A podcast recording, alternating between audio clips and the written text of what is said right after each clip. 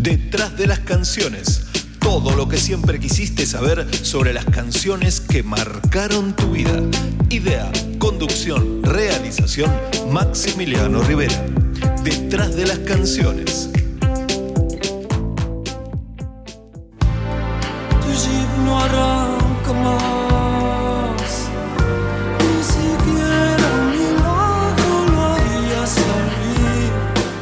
Muchas canciones encierran historias que merecen ser contadas, porque cuando una canción te conmueve, de algún modo querés ir más allá y saber todo sobre la gestación de esa melodía y esa letra que se instalaron dentro tuyo y que ya son parte de la banda sonora de tu vida. Hoy te voy a hablar de La Bengala Perdida, canción editada en noviembre de 1988 como parte del álbum Tester de Violencia del gran Luis Alberto Spinetta. La misma, entre otras cosas, fue inspirada por una tragedia ocurrida una noche en el estadio de Boca Juniors en el año 1983. Así que acompáñenme en este viaje a la sociedad argentina de la década de los 80, donde en medio del retorno de la democracia comenzaba a recrudecer la violencia, generando un contexto en el que las barras bravas de los clubes de fútbol comenzaron a tener un protagonismo inédito. Fue una época violenta cuyo sentimiento de dolor Luis Alberto Spinetta logró plasmar en un álbum inolvidable y en una de las mejores canciones de la historia del rock nacional. Así que, ¡sed bienvenidos! Sin darme cuenta voy cayendo en cruz hacia el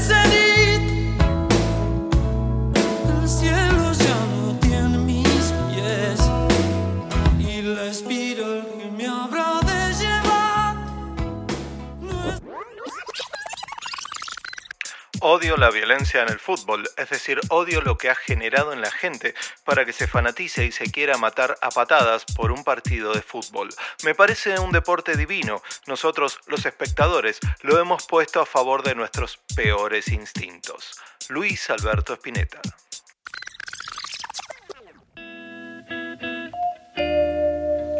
Hola gente, ¿cómo andan? Mi nombre es Maximiliano Rivera y les doy la bienvenida a esta, la cuarta emisión de la cuarta temporada de este humilde ciclo denominado Detrás de las Canciones. Como saben, lo pueden escuchar en Spotify, Spreaker.com, Evox.com, Google Podcast, Apple Podcast y creo que no me olvido más, creo que eran cinco. Así que bueno, este, me pueden seguir en redes sociales, Instagram, arroba podcanciones, Facebook, eh, podcanciones y bueno, esas son las vías de comunicación este, por si quieren escribir o bueno, lo que sea. Este, y este programa es muy especial, ¿por qué? No solo por la canción de la que te voy a hablar hoy, sino también porque participan tres invitados especiales.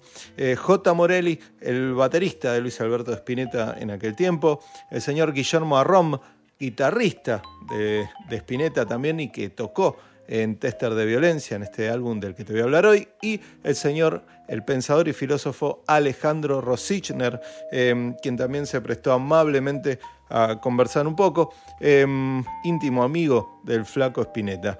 Así que bueno, es un programa muy especial y les recomiendo que se queden hasta el final, ¿sí? Un programa muy especial y muy emotivo. Pero antes eh, te voy a contar un poco la historia del flaco de Luis Alberto. Em, como hacemos siempre, te voy a contar la historia de él hasta el momento en el que compone la canción. Eh, lo que sí vamos a pasar rápido la década del 70 y nos vamos a centrar más que nada en la década del 80, ¿sí? Porque si no este programa sería demasiado largo, tendría, no sé, como para dos horas. Este, eh, bueno, a ver, Luis Alberto Spinetta nació en Buenos Aires el 23 de enero de 1950, eh, siendo el segundo de tres hermanos. Sus padres se llamaban Julia Ramírez y Luis Santiago Spinetta, que era un cantante de tangos aficionado que llegó a formar un grupo acompañado con guitarristas y también a cantar en algunas radios bajo los seudónimos de Luis Martínez Solar y Carlos Omar. Eh, la cuestión es que el flaco comienza espontáneamente a componer canciones desde muy chico, antes incluso de aprender a tocar algún instrumento. Los pasos iniciales con la guitarra los tiene en los últimos años de la primaria. Su primera guitarra se la prestó por tiempo indefinido, el señor José Machín Gómez, eh, vecino y personaje célebre del club River Plate. Y sus primeras lecciones las recibió de Dionisio Pisoná, un guitarrista que había acompañado a su padre. Bueno, esas serían sus únicas lecciones de guitarra, ya que pronto se transformaría en un músico autodidacta. Em, en sus años iniciales formaría diversas bandas de rock en las décadas de los 60 y 70, que serían obviamente influyentes e importantes en la evolución del rock nacional, como lo serían Almendra, Pescado Rabioso e Invisible, eh, bandas que introducirían géneros como el hard rock, el blues y el rock progresivo en la escena musical de nuestro país. Eh, también acreditado bajo el nombre de Pescado Rabioso, el flaco publicaría su segundo álbum como solista, el álbum Artó del año 1973, álbum del que ya te hablé en el especial de la cantata de Puentes Amarillos que está en la primera temporada. Pero unos años antes, en 1971, había editado también como solista Spinetta Landia y sus amigos. A fines de los 70 y luego de editar un par de discos también como en solitario, a 18 minutos del sol y Only Love Can Sustain, grabado en los Estados Unidos y donde el flaco canta en inglés, eh, se produce la reunión de Almendra y paralelo a eso en 1980 forma la agrupación Spinetta Jade, eh, banda con la que editaría cuatro discos antes de su separación. con tu dulce luz, alma de diamante. Y mientras escuchamos Alma de Diamante, la canción que le da título al álbum debut de Spinetta Jade, te cuento que en un paréntesis de esta banda, el flaco empieza a editar una serie de discos como solista que sería un patrón a seguir ya en los años 80. El primero fue un disco acústico llamado Kamikaze, grabado en febrero de 1982 y editado en abril de ese mismo año durante la Guerra de Malvinas.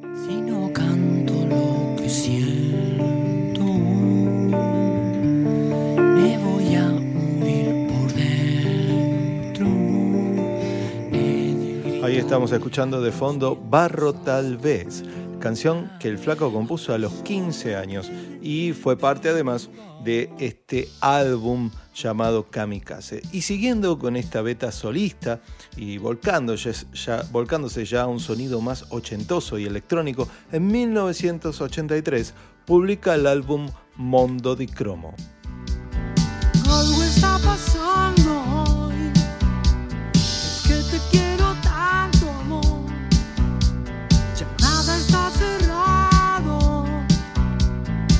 Ahí estamos escuchando la canción No te alejes tanto de mí, uno de los grandes éxitos de este álbum llamado Mondo di Cromo. Em, bueno, en este paréntesis de, la, de Spinetta Jade, eh, donde edita estos, estos dos discos, Kamikaze y Mondo di Cromo, eh, luego retoma Spinetta Jade y edita dos álbumes, Bajo Belgrano y Madre en Años Luz, que ya sería el último. Eh, y después de un proyecto trunco de grabar un disco con Charlie García, en 1986 lanza el álbum Privé, donde estaría incluida una de las canciones más representativas de esta unión con Charlie que quedó trunca, Rezo por vos.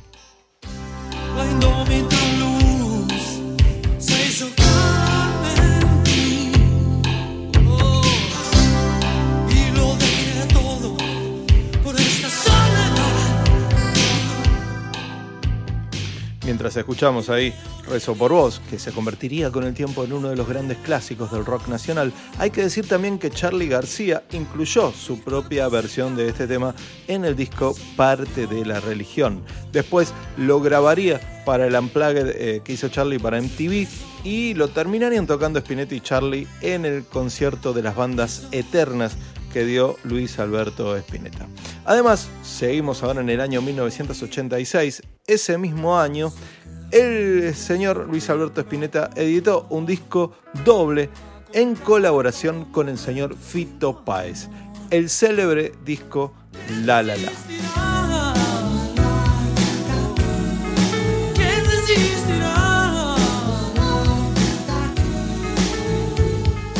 Mientras escuchamos ahí de fondo la canción ¿Quién resistirá cuando el arte ataque? incluida en el célebre disco La La grabado entre Spinetta y Fito te cuento que el flaco eh, tenía pensado lanzar en 1987 un disco nuevo, pero una sucesión de accidentes y dificultades personales, entre ellos una estafa que le hicieron con equipamiento para armar su propio estudio, o sea, el flaco puso la guita ahí, los equipos nunca le llegaron, este, hizo que se postergara todo, además del tremendo bajón que significó eso para el flaco y recuperarse un poco de, esa depresión. Bueno, hasta que este disco eh, recién empezó a ser grabado en abril de 1988. Y es aquí cuando Spinetta conforma una nueva banda con la que grabaría ese disco tan este, postergado en el que está incluida la canción de la que te estoy hablando hoy. Esta banda estaba integrada por el Mono Fontana en los teclados, eh, Machi Rufino en el bajo, Guillermo Arrom en la guitarra y J. Morelli en la batería.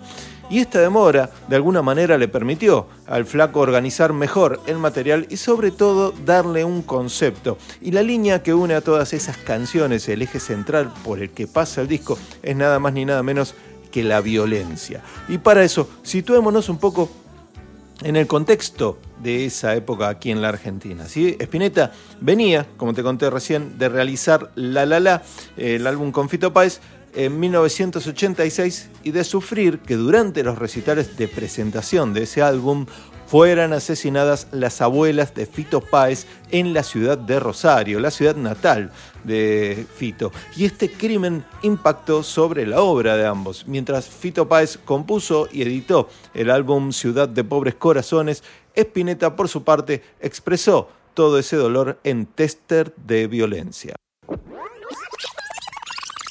El título surgió de mi amistad con Fito. Llegué a la conclusión de que, en mayor o en menor medida, todos somos un tester de violencia. Somos el territorio sobre el cual se pone en manifiesto la violencia y a la vez somos el medidor de esa violencia. Luis Alberto Spinetta.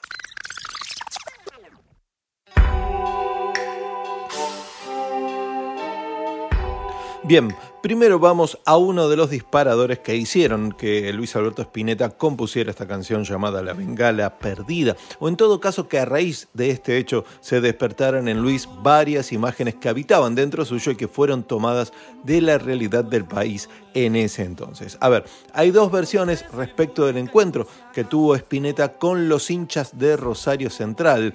Las dos versiones tienen el mismo final, nada más que narran diferentes circunstancias y diferentes lugares y te voy a contar las dos. A ver, eh, según cuenta el tecladista Mono Fontana en una entrevista que le hizo Sergio Marchi para su libro Espineta, Ruido de Magia, durante 1986. El flaco tocaba con el mono Fontana en teclados, Ulises Butrón en guitarra, Horacio Faruolo disparando midis y bajos sintetizados y Celsa Mel Gowland en los coros.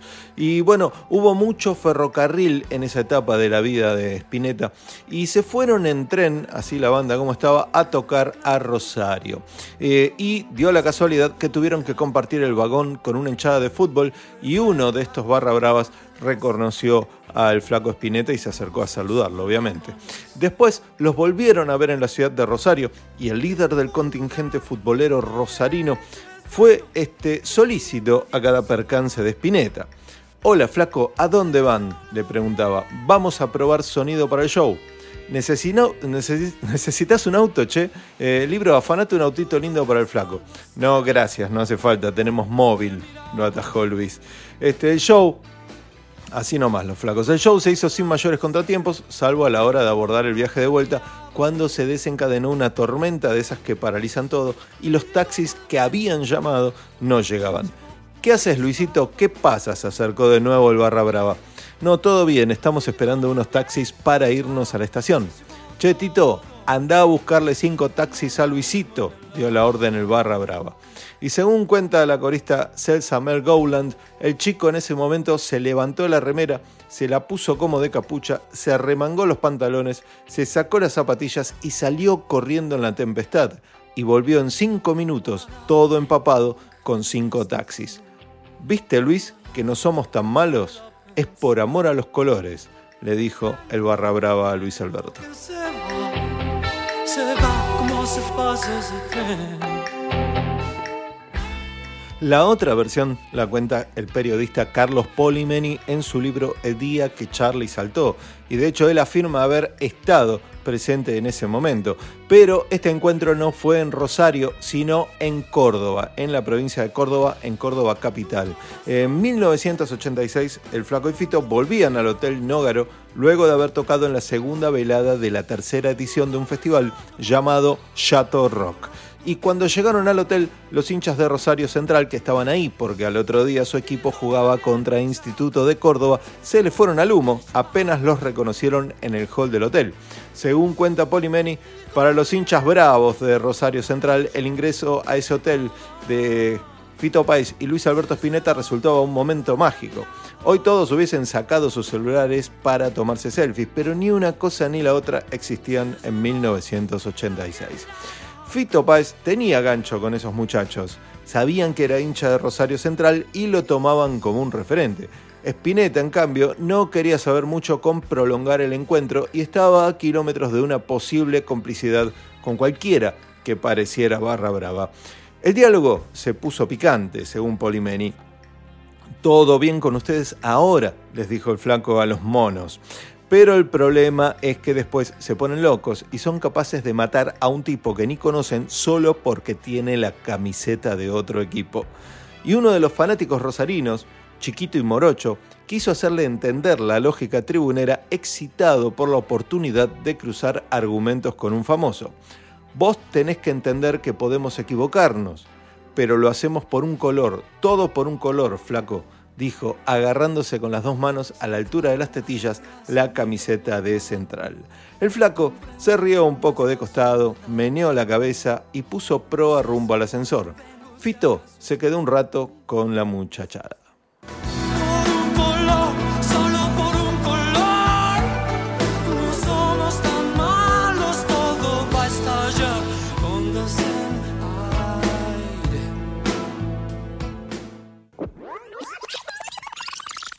Eso es lo que me dijo una vez el de la barra brava de Rosario Central.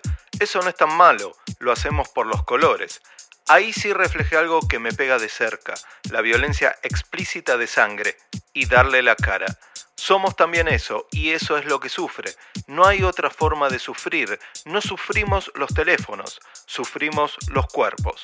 Luis Alberto Spinetta.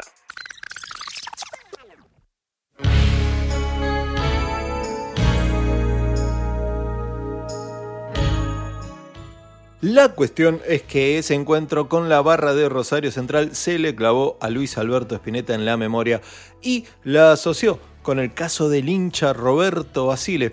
Historia que ahora te paso a contar, porque esto ocurrió la noche del miércoles 3 de agosto de 1983 a minutos de comenzar un encuentro entre Boca Juniors y Racing Club, partido correspondiente a la doceava fecha del campeonato. ¿Y qué pasó? Bueno, una bengala marina arrojada desde la tribuna de Boca Juniors terminó con la vida de Roberto Alejandro Basile, de 25 años, hincha de Racing, quien aquel miércoles, como era habitual, tomó el tren hasta la estación de retiro. Pasada las 9 y media de la mañana llegó a su oficina en el Banco Shaw. Al mediodía no salió a almorzar, ya que se quedó releyendo sus apuntes de, eh, análisis ya que él mismo era estudiante de segundo año de ciencias económicas y al día siguiente tenía que rendir un examen importante. Pero bueno, él quería ir a la cancha, hacía dos años que no veía a Racing y junto con su compañero de trabajo, Juan Alberto Martínez, habían hablado de ir a la cancha esa noche. Además estaba la posibilidad de ir después a comer a una cantina del barrio de La Boca.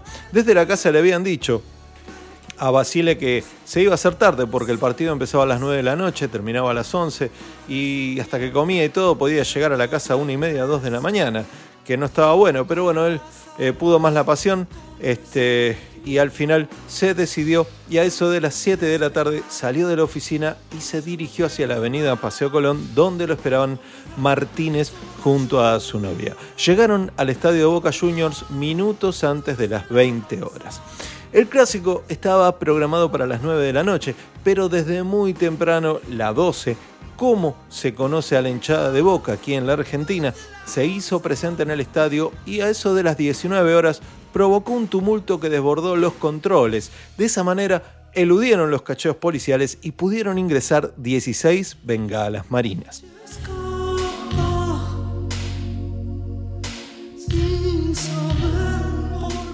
Bien, pero ¿cómo llegaron estas bengalas a manos de una hinchada?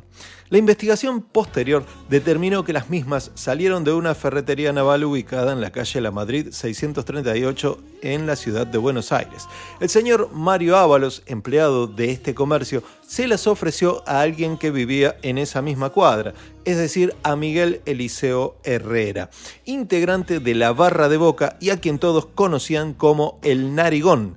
Em, necesitado de dinero, Ábalos le ofreció estas bengalas a a Miguel Eliseo a precio de saldo y como el narigón quería ganar la consideración de la plana mayor de la barra de boca, aceptó el trato. Así que esa misma tarde Mario Ábalos le entregó las bengalas dentro de un bolso de cuero marrón. Ahora, estas bengalas eran utilizadas en embarcaciones para dar señales de socorro en caso de emergencia. Las mismas tienen un alcance de 400 metros y una velocidad de 300 kilómetros por hora.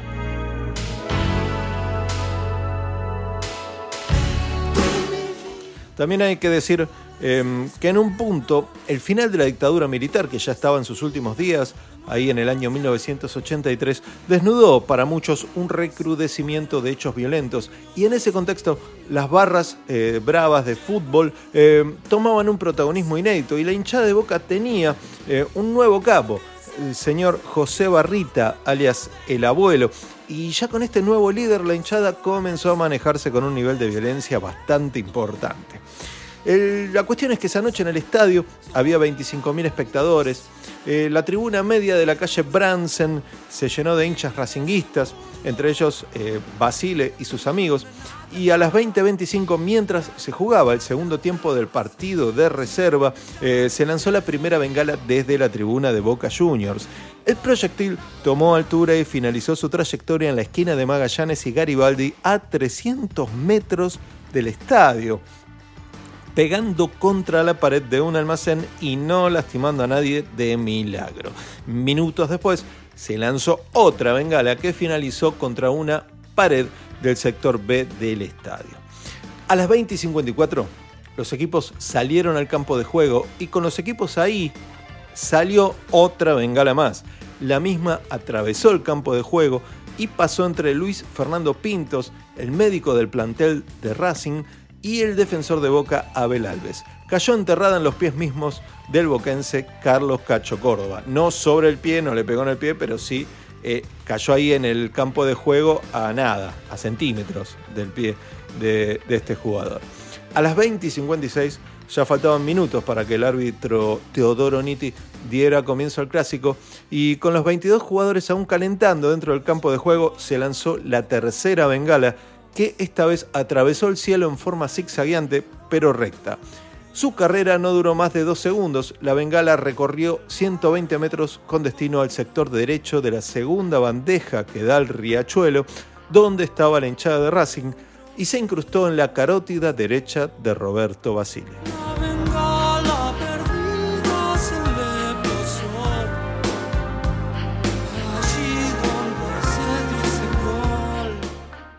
Según recordó su amigo Martínez a la revista Gente, eh, Roberto tenía sus manos en mi espalda. Estaba escuchando la radio. El grueso de la hinchada de Racing estaba a 10 metros. Primero vimos dos bengalas que venían de enfrente. Una se desvió a la derecha y salió de la cancha. La otra pasó por encima de nosotros. Escuché un zumbido y pensé que era un petardo que estaba por explotar. Agarré a mi novia y me cubrí con el saco. Nos caímos al piso. Cuando nos levantamos había un humo terrible y no veíamos a Robertito. Estaba tirado al lado mío con la bengala clavada en el cuello. No se movía. La bengala todavía estaba encendida. Algunos trataron de apagarla con el pie. Otro trató de sacársela y se quemó las manos. Robertito no se movía. Ya estaba muerto. Una vez que el artefacto se apagó, el cuerpo se encontraba inmóvil ahí en la tribuna. Eh, fueron minutos de confusión y muchos hinchas querían irse, pero efectivos de la comisaría 24 impidieron su salida por temor a que vayan a buscar a la hinchada de frente por una venganza. Em, bueno, así que no cabía otra decisión que suspender el partido. Se reunieron las dirigencias de ambos clubes para analizar qué medida tomar. Por el lado de Racing, su presidente, el señor Enrique Tadeo, eh, que quería suspender el partido. Por el lado de Boca, su presidente, el señor Martín Benito Noel, eh, que no estaba tan de acuerdo con esto pero fue el comisario Aquiles Semillani, el titular de la comisaría 24, quien desaconsejó la suspensión por la peligrosidad que significaba anunciarle a la concurrencia que el partido se suspendía. De hecho, señala el comisario, muchos de los 20.000 hinchas presentes no estaban al tanto de la muerte. Por lo tanto, la suspensión del encuentro habría podido tener consecuencias imprevisibles y de absoluto descontrol, motivo por el cual resolvimos que el partido se realizara. A las 21.10 comenzó el partido, que terminó empatado 2 a 2. El cuerpo de Basile fue llevado a la enfermería del club por cinco policías. Lo subieron a una camilla y lo bajaron a la calle Bransen, ahí en la penumbra de las escaleras. Mientras se disputaba el partido, una ambulancia pasó por ahí a buscarlo y lo trasladó al hospital Argerich. Mientras tanto, la Policía Federal, junto a Gendarmería, entró a la tribuna media local donde estaba el grueso de la hinchada de Boca y detuvo a 15 personas, todas correspondientes a la plana mayor de la 12.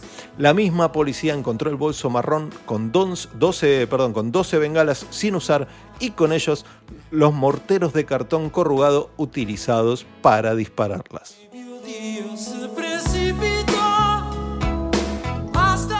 El asunto es que luego de los interrogatorios, los únicos detenidos eh, terminaron siendo Miguel Herrera, el narigón, y Roberto Camaño.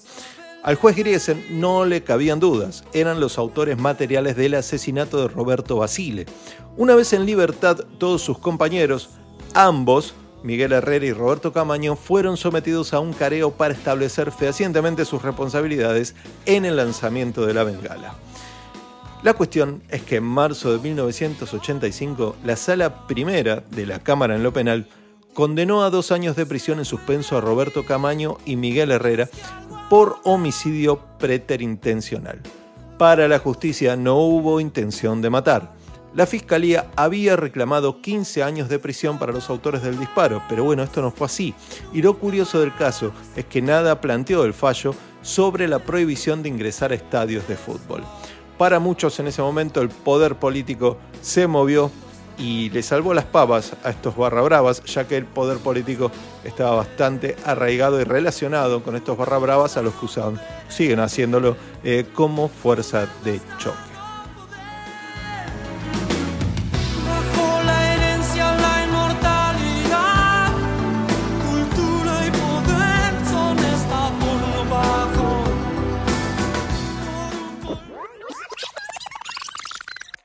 Yo entiendo que el barra brava es bravo por su corazón que defiende los colores, no porque mata a cadenazos o porque todos le tenemos miedo. Estamos peor porque antes era la dictadura de los cadenazos y ahora después de lo aprendido, nosotros no podemos demostrarnos que vivimos en paz sin la bota en la nuca. Quizás sea por esa misma herencia violenta o por ignorar el respeto por la vida. Luis Alberto Spinetta. Carlos Polimeni en el citado libro El día que Charlie saltó consigna otro hecho que inspiró la canción. Eh, se trató del secuestro y asesinato del empresario Osvaldo Sivak, quien perdió su vida a manos de una banda que integraban ex policías y servicios de inteligencia. El secuestro ocurrió en 1985 y su cuerpo fue hallado en noviembre de 1987, enterrado en un campo ubicado a un costado de la Ruta 2 pese a que su familia había pagado más de un millón de dólares por el rescate. Luego se supo que murió de un balazo en la nuca el 12 de agosto de 1987, el día después que su familia pagó para que lo restituyeran con vida. Y una tarde en que pasaron en un noticiero una cobertura de los hechos, Spinetta registró como dato que en la zona había autos abandonados oxidándose, entre ellos un ship de estar talado. Y de ahí surge la primera estrofa de la canción, Tu ship no arranca más. Al menos así contaba estas cosas el mismo Polimeni en un programa de radio que tenía en Radio del Plata. El asunto es que cuando el disco Tester de Violencia progresaba, a Spinetta se le empezaron a cruzar esas imágenes con otras. Un empresario de una familia poderosa había sido secuestrado por lo que se llamaba entonces la mano de obra desocupada. El empresario se llamaba Osvaldo Sivac y una banda integrada por ex policías y ex servicios de inteligencia, la mano de obra desocupada, lo secuestró, pidió una intensa cantidad de dinero y finalmente terminó matándolo en un descampado ubicado al lado de la ruta 2. Spinetta leyó en el diario estupefacto la noticia, pagaron el rescate e igual lo mataron al tipo. Le parecía una prueba de que la violencia sin sentido seguía dominando una parte de la lógica social argentina, incluso avanzada ya a la democracia, llevan cuatro años. Y todos estos asuntos se le fueron mezclando en la cabeza a la hora de componer la que sería la canción más importante de Tester de Violencia. Los diarios hablaban del descubrimiento del ADN, que permitía nada más y nada menos que estudiar la secuencia genealógica de los seres humanos. Los diarios estaban llenos de novedades científicas. Por ejemplo, se podrían descubrir a partir del ADN la genética de cada uno y las herencias, y sin embargo estaba lleno de calamidades. Por eso escribió una frase en la canción que dice, ante la herencia y la inmortalidad, ante esos descubrimientos, lo que pasa todos los días, cultura y poder, son esta porno bajón. Quiso decir, la realidad es una película porno mala, para colmo, una película porno que te agarra de bajón.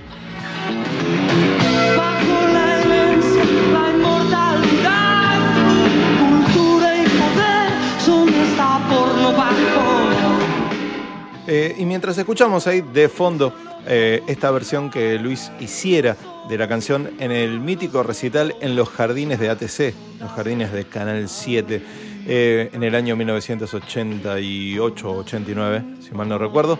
Este, la cuestión, te cuento que la cuestión es que Luis eh, Alberto Spinetta tenía dos canciones. Una se llamaba Buscando un amanecer y la otra Pictura. Y lo que hizo fue fusionar estas canciones para convertirlas en lo que hoy conocemos como la bengala perdida. Y antes de grabar Tester de Violencia, Spinetta estaba escribiendo las baterías de los temas del disco eh, con una máquina de ritmos Yamaha RX5 y quería que el baterista de su banda, el señor J. Morelli, tocara encima de esta máquina duplicando el sonido con la intención de humanizar estos golpes de bata. ¿no? Eh, le dijo J. Morelli al periodista Sergio Marchi eh, para el libro Ruido de Magia, eh, yo era un MIDI carne, tenía que tocar clavado con el clic, no existían los auriculares in-ears y tenía un volumen de retorno infernal. Así que me estudié todas las programaciones. Así que por lo tanto J tocaba encima de la RX5 y no se movía según cuenta Machi, el bajista, no se movía ni un milímetro de ahí, lo que en esa época no podía hacerlo cualquier baterista.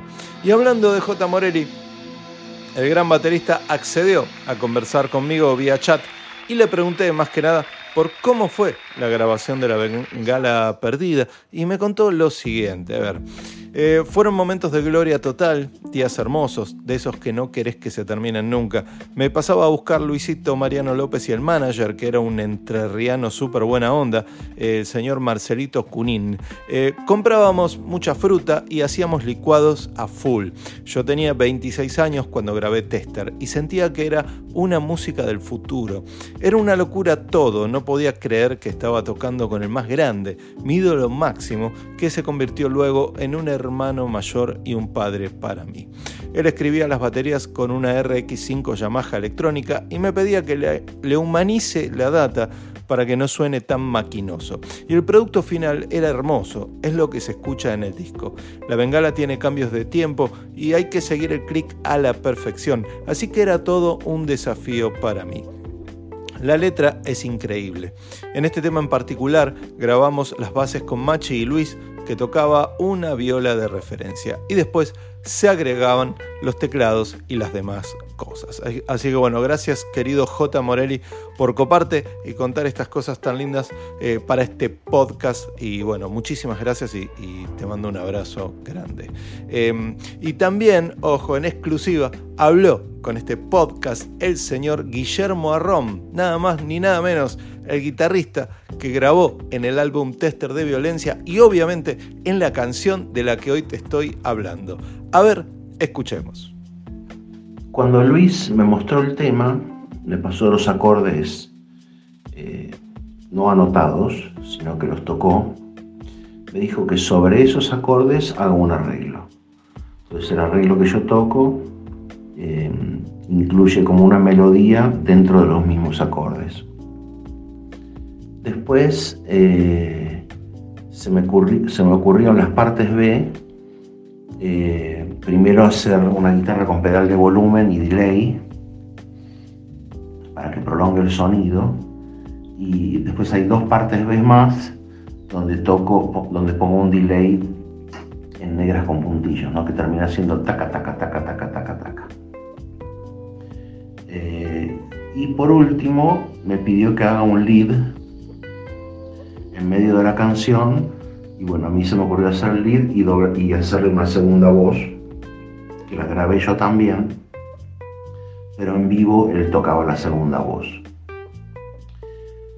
Lo grabamos en Del Cielito, en invierno, nos quedábamos a dormir muchas veces ahí, tenía el, estudio tenía un lugar donde había un hogar y nos quedábamos mucho tiempo ahí en el hogar.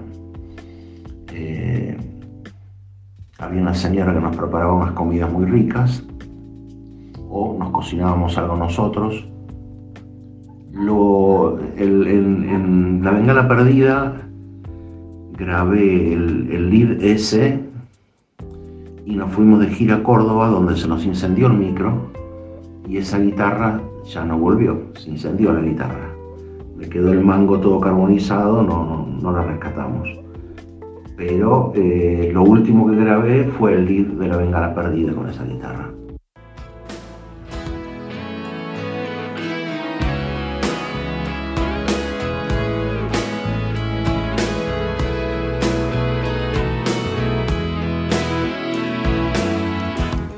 Ahí escuchamos ese solo, que fue lo último que grabó Guillermo Arrom con esa guitarra que se perdió en un incendio.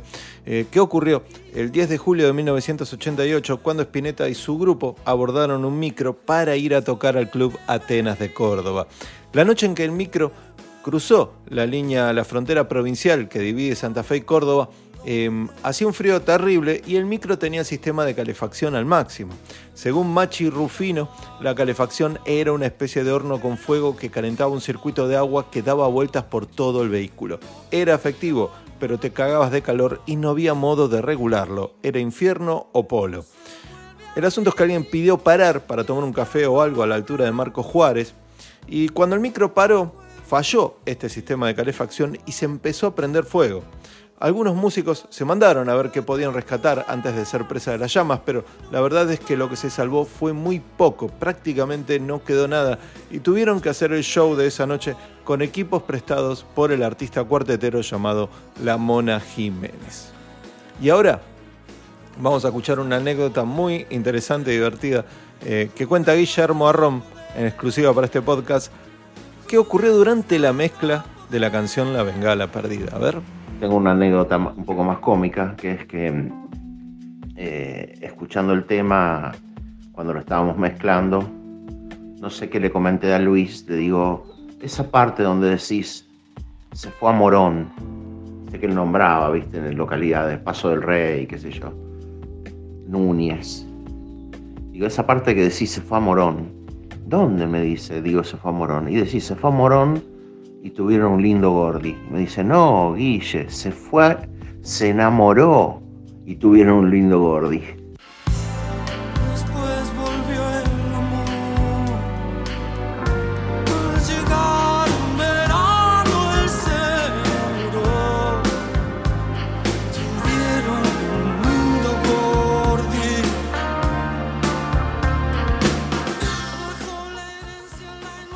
Emociona escucharla en un punto.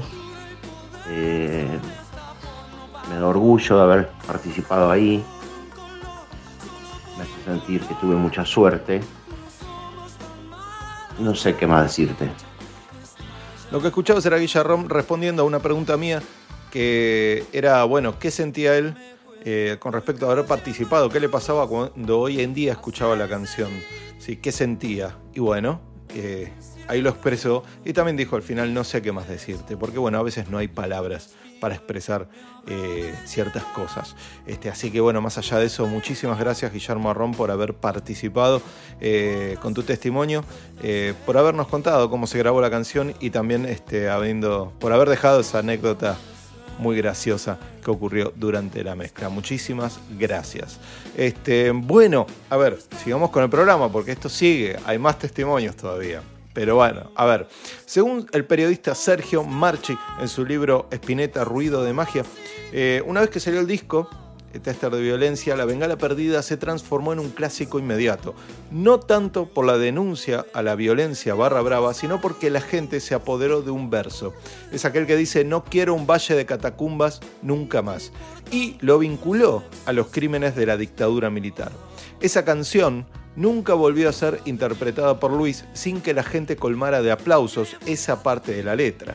De hecho, cuenta el baterista J. Morelli para este libro, cuando comenzó a pasar eso, todos nos emocionábamos mucho, la gente flasheaba con el tema. No hubo una sola vez tocándolo con Luis que no se me ponga la piel de gallina con No quiero un valle de catacumbas nunca más, aunque fuera en el ensayo. Mono Fontana, tecladista. Quiero un valle de catacumbas, nunca más. No quiero que me echen de sal. Ah. Por aquellos años, Luis estaba leyendo a Michel Foucault y a Jean Baudrillard, entre, entre otros autores que le había sugerido su amigo, el pensador Alejandro Rosichner, a quien luego tendremos hablando en este programa. Y estas lecturas le iban generando ideas eh, para el disco, ¿sí? Y otro de esos autores que fueron fuente de inspiración para el flaco fue sin duda Carlos Castaneda y la serie de libros Las enseñanzas de Don Juan. Un universo más místico y espiritual también, ¿no? Y hay algo de eso en la canción La Bengala Perdida. A ver, escuchemos este audio de una entrevista que le hicieron a Spinetta eh, los escritores Martín Caparrós y Jorge Dorio en el año 1988. Yo lo que sé es que lo que me pegó fuerte eh, lo traté de imprimir en, de alguna manera con música en algún momento, tomando pequeñas cosas o, cosas sutiles que me impactaban y me daban imágenes poéticas. Sobre todo hablando de Castaneda, que es un poco, es, es una visión permanente. De- a partir de que lo leí no me puedo desprender. En el último disco, por ejemplo, hay una imagen que dice que la mujer sabe el devenir porque ve con el ojo que mira el magma, que no es nada menos que la vagina que se apunta hacia el centro de la Tierra, y a través de eso, según don Juan, ve la fuerza real de la tumbadora, que es, bueno, otra cosa, ¿no? Es una fuerza misteriosa que nos reúne o nos separa de, de esto.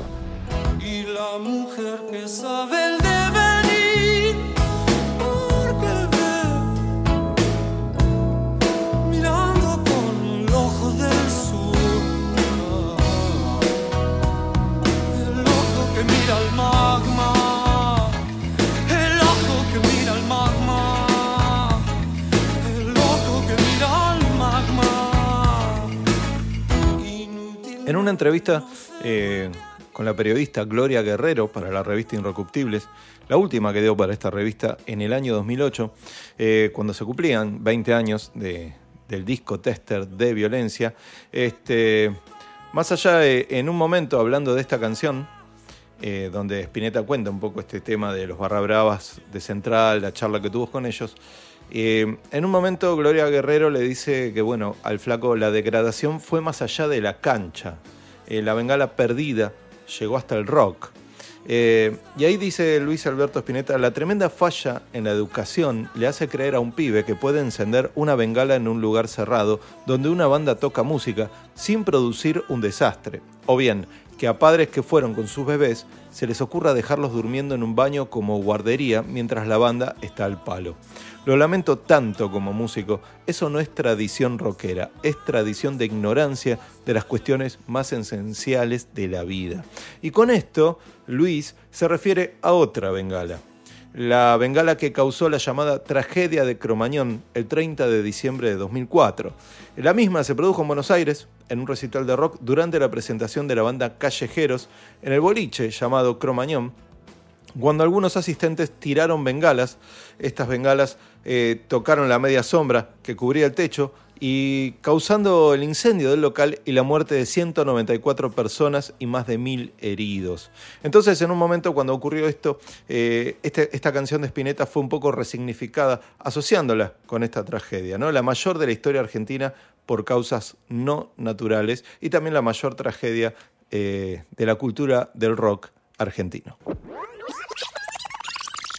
Las ondas en el aire que se repiten en el texto y en el sonido aluden al vuelo de la bengala, a ese recorrido de 100 metros hasta impactarse en la desprevenida humanidad de un ser que por azar estaba en el momento equivocado, en el lugar equivocado. Carlos Polimeni, periodista. Bueno, para ir cerrando este extenso programa, hay algo más todavía para el final. Eh, también conversé acerca de la canción eh, con el pensador y filósofo Alejandro Rosichner, íntimo amigo del Flaco Spinetta por aquellos años, y eh, acerca de la bengala perdida y de la obra de Luis Alberto, me dijo lo siguiente. Eh, bueno, en relación con la bengala perdida, yo creo que es un buen ejemplo de algo que tiene mucho que ver con el arte de Luis en general, que es expresar una emoción de desconsuelo Creo que su sensibilidad estaba de alguna manera especialmente ligada a esa emoción y lo que nos conmueve en su obra es eh, esa, esa beta de desconsuelo, de tristeza, mm, de alguna manera podemos decir que es un regocijo con, con la tristeza o una reconciliación con lo, lo, triste de la vida. Bueno, podríamos darle muchas vueltas interpretativas, pero creo que en La Bengala Perdida tenemos una anécdota de base que lo conmovió, que es la historia de ese chico que fue a la cancha y murió inesperadamente por un proyectil enloquecido, ¿no? La idea también de que es una va, la idea, la emoción ligada a que es una bengala, un fuego artificial, una cosa celebratoria que es al mismo tiempo amenazante, supongo que suma también un poco de, de alimento para, para, esa tragedia, el desconsuelo del que venía hablando. ¿no? Por supuesto, para mí la obra de Luis es de las obras de arte, artísticas en general, hablo de todo su trabajo, ¿no? más valiosas de, del arte universal. O sea, lo pongo como músico al, al mismo nivel que, que, los músicos que uno más admira, los Beatles, por ejemplo, o, o grandes figuras de la música clásica. ¿no? Eh, todo esto dicho, entonces, lo del desconsuelo, sin desmerecer para nada su valor artístico.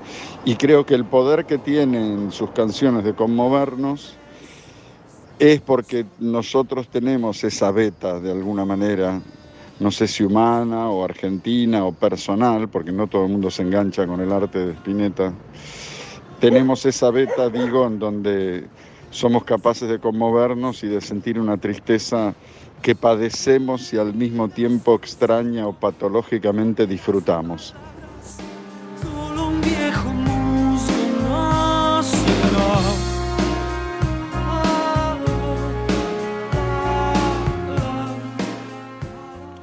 Bueno, hay un montón de imágenes y en algún punto fue muy interesante ir descubriendo a través de esta investigación qué cosas fueron alimentando la imaginación de Luis hasta llegar a concretar tremenda letra y tremenda canción. El asesinato de Basile, el secuestro y asesinato de Sivak, el descubrimiento del ADN, el encuentro con los hinchas de Central, los libros de Castaneda, Foucault, y todo ahí unido por una bengala marina. También leí por ahí que Spinetta le dio una conciencia a esa bengala al reflejarla como un dulce exocet cayendo en cruz hacia el cenit. Una bengala que al llegar a lo alto del cielo tan solo pudo caer en espiral, haciendo ondas en el aire. Una bengala cuya misión era buscar un amanecer que trajera la ayuda necesaria para la embarcación que se encontraba en apuros, pero que fuera de su hábitat marítimo, podríamos decir, esa bengala que en el mar es una señal de esperanza, se transformó en un arma asesina. Al igual que el Exocet, el misil cuya popularidad creció durante la Guerra de Malvinas. Un misil que realiza su recorrido hasta el blanco rozando la cresta de las olas a 1200 km por hora. Y la canción en un punto también es un reflejo de una desilusión colectiva, ¿no? Una desilusión que se hizo latente cuando se cayó la idea de que al terminar la dictadura se terminaba la violencia. Pero viendo lo que vino después, quedó en evidencia que la violencia que llevamos dentro se manifiesta tanto en dictaduras como en democracias y que es muy difícil escapar de ella. Además, cuando Spinetta canta No quiero un valle de catacumbas, nunca más, medio que se te eriza la piel, ¿no?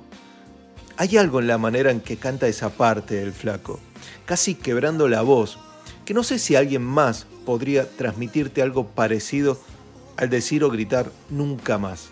Que por si algunos no lo saben, nunca más es el título del informe que le presentó la comisión investigadora, la CONADEP, al presidente Raúl Alfonsín, luego de investigar los crímenes de lesa humanidad cometidos durante la dictadura militar. Acá en la Argentina, la expresión nunca más inmediatamente queda unida al fin de la dictadura y al recuerdo de todas esas atrocidades que se cometieron. Y cuando el flaco la canta, a cinco años del regreso de la democracia, dentro de ese contexto de violencia civil y con tal pasión y sentimiento, bueno, imposible no conmoverse, ¿no? Por eso, La Bengala Perdida, en algún punto es una obra magnánima y una canción que se seguirá escuchando por muchas décadas más.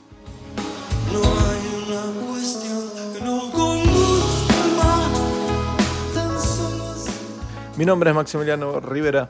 eh, esto es Detrás de las Canciones. Este es el final de este extenso programa dedicado a esta canción tan memorable. Eh, bueno, espero que estén ahí todavía escuchando, que hayan llegado hasta el final. Gracias por llegar hasta el final. Eh, ya saben, para seguirme en Instagram, arroba podcanciones, Facebook podcanciones, Spotify, Apple Podcast, Google Podcast, Spreaker.com, Evox.com. Este, y ahí pueden escuchar todo. Bueno, muchas gracias por, eh, a todos. Gracias a Alejandro Rosichner, Guillermo Marrón, J. Morelli también por prestarse a contar cosas de la canción. Y bueno, nos estamos viendo en una próxima emisión. Chau, chau.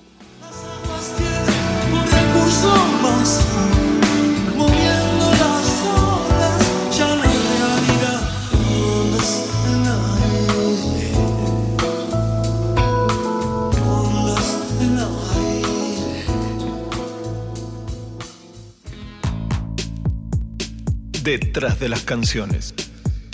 Todo lo que siempre quisiste saber sobre las canciones que marcaron tu vida. Idea, conducción, realización, Maximiliano Rivera. Detrás de las canciones.